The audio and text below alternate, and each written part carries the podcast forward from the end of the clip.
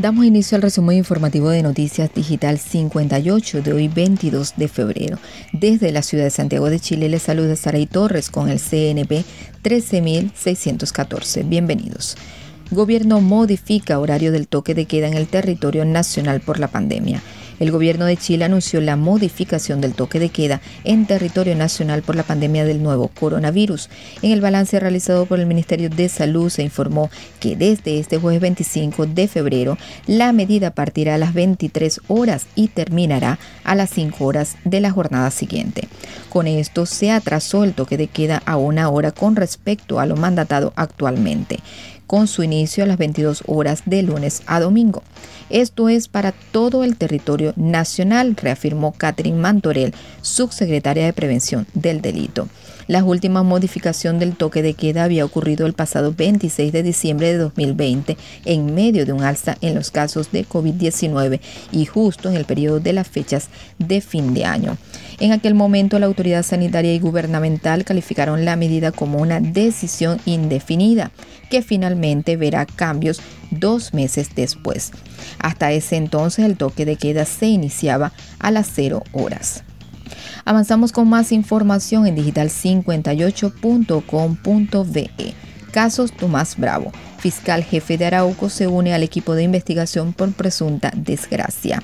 A casi cinco días de la desaparición de Tomás Bravo, niño de tres años, a quien se le perdió el rastro en un sector rural de la comuna de Arauco, en la región del Biobío, la Fiscalía del Biobío informó a las labores de investigación por presunta desgracia se integró formalmente al equipo de trabajo el fiscal jefe de Arauco, José Ortiz Jiménez.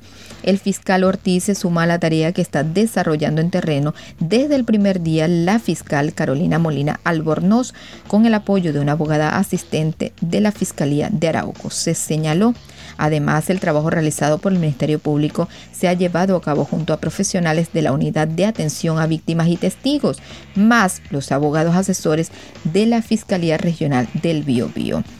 Asimismo, la Fiscalía Nacional respalda las directrices para esclarecer las circunstancias de su desaparición, manifestaron.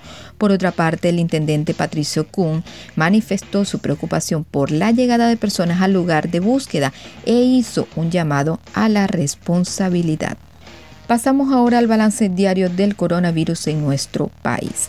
Cifra total de contagios supera los 800 mil.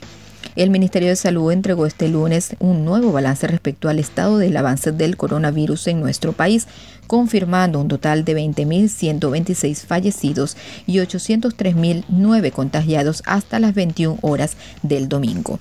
Respecto a los fallecidos, se registraron 84 nuevos decesos a nivel nacional, según información entregada por el Departamento de Estadísticas e Información de Salud, DEIS. Además, se reportó un total de 3.547 nuevos contagios, de los cuales 2.331 corresponden a personas con síntomas y 1.009 asintomáticos, mientras que 207 no han sido notificados.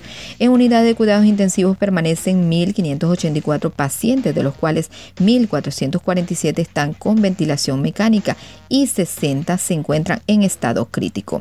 Asimismo, se reportó que hay 222 camas críticas disponibles. Además, informaron que se realizaron 54.650 exámenes PCR en las últimas 24 horas, acumulando a la fecha 9.091.927 test. Finalmente se informó que hay 13.570 cupos disponibles en las 172 residencias sanitarias en todo el país para personas que han sido diagnosticadas con la enfermedad y que no pueden realizar aislamiento efectivo en sus domicilios. Avanzamos con las informaciones.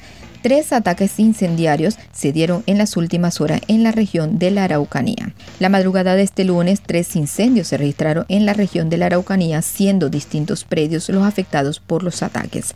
Solo en uno de los lugares atacados las pérdidas se cuantificaron en cerca de 200 millones de pesos. El recinto más afectado fue el fondo Miraflores, donde se apreció la quema de la casona principal.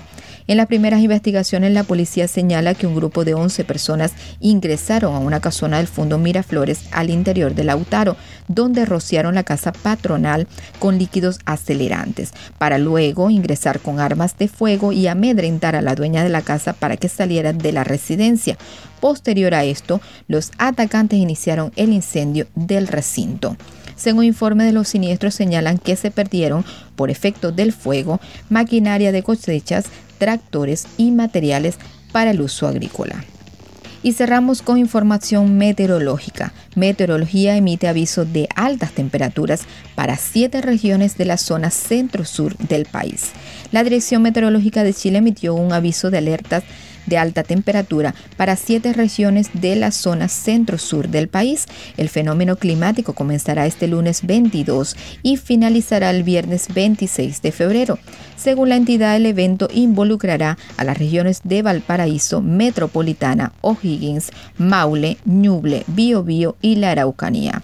El lunes 22 se verán afectadas las regiones de Valparaíso y Metropolitana, mientras que el martes también se sumará la región de O'Higgins. En tanto, el miércoles los termómetros subirán desde la región de la Araucanía hasta la provincia de Mayeco. Finalmente, el jueves y viernes las altas temperaturas se sentirán en la zona centro-sur del país.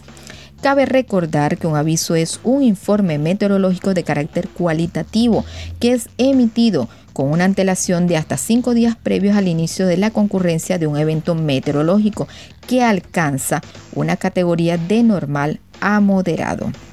Y de esta manera finalizamos por el día de hoy. Los invito a seguirnos a través de Instagram, arroba digital-58.